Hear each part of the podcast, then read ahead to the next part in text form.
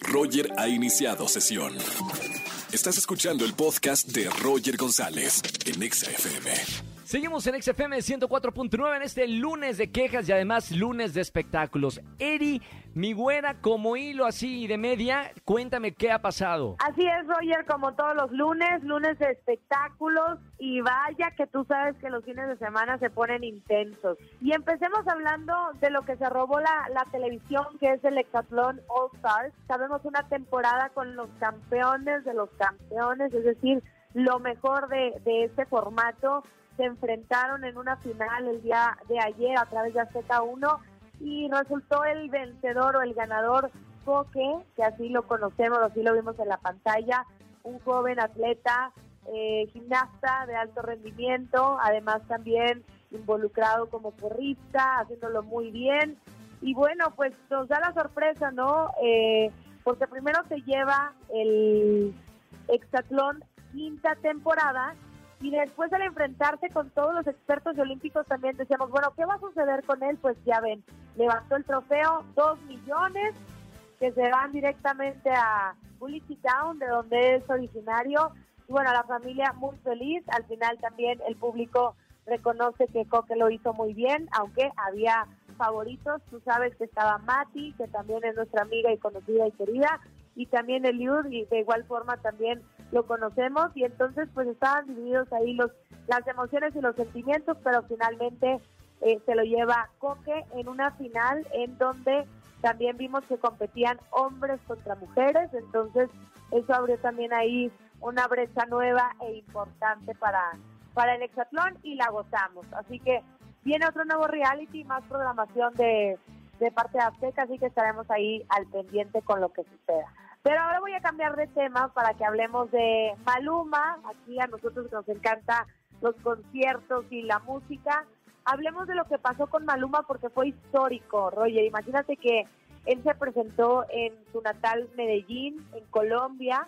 Regresó a un estadio con más de 50 mil personas, si no me equivoco, 54 mil personas que estuvieron ahí gritando, ovacionando, echándole porras pues es su gente, son sus raíces y la verdad es que fue una transmisión que además se siguió por todo el mundo porque tuvo nombres al inicio del show como el de Shakira, como el de J-Lo, como el de J Balvin, que le enviaban un mensaje a Maluma y conforme fue pasando el show, pues hubieron varias sorpresas. Y la gran sorpresa fue que llegó Madonna al escenario a cantar con él, a divertirse. Él contaba que estaba muy emocionado y que era su sueño presentarse en ese estadio, en ese lugar y en esa ciudad, con, ya convertido en una estrella. Pasaron 11 años para que esto sucediera y bueno, fue muy, muy emotivo. También agradeció a su novia que estaba ahí presente, eh, a su familia, a sus amigos, en fin, fue una gran noche para Malumba. Y bueno, Roger, hablando de, de grandes eventos, hablemos de Johnny Depp y de Amber.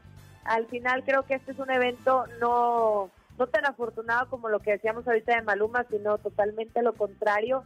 Creo que son dos estrellas y figuras internacionales que no dejen de ser personas y seres humanos y que es bien triste ver lo que está sucediendo con ellos que estuvieron casados y que ahora se están peleando con todo en los tribunales y bueno, en un evento donde las personas cada vez más se involucran, porque imagínate que esto también es una audiencia virtual que comenzó con 30 mil personas que veían eh, lo que sucedía en la corte y ahora casi medio millón de personas que se conectan diario desde hace ya eh, 14 días para estar al pendiente con lo que sucede en este caso, que es tremendo. Por ahora hemos conocido todavía en esta semana que inicia a los abogados y a la defensa de Johnny Depp, pero se dice que para esta semana Roger viene ya ella para dar su declaración, es decir, la contraparte, y al final también con sus abogados.